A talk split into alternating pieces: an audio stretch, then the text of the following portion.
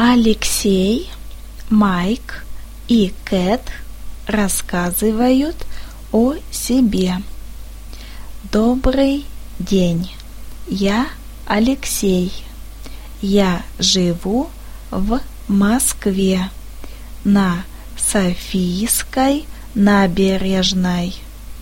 Из окон своей квартиры я могу видеть Красную площадь. Привет, я Майк. Я из Лондона. Я живу с моей мамой, моим папой и моими тремя сестрами. Мы живем на авеню Роад в доме номер 58.